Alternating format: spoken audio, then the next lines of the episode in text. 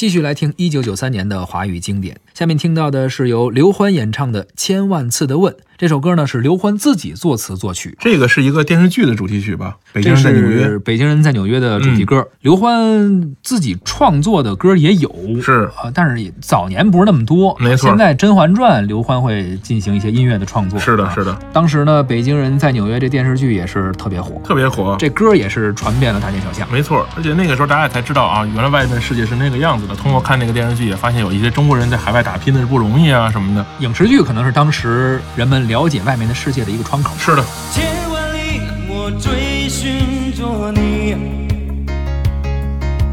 可是你却并不在意。你不像是在我梦里，在梦里你是我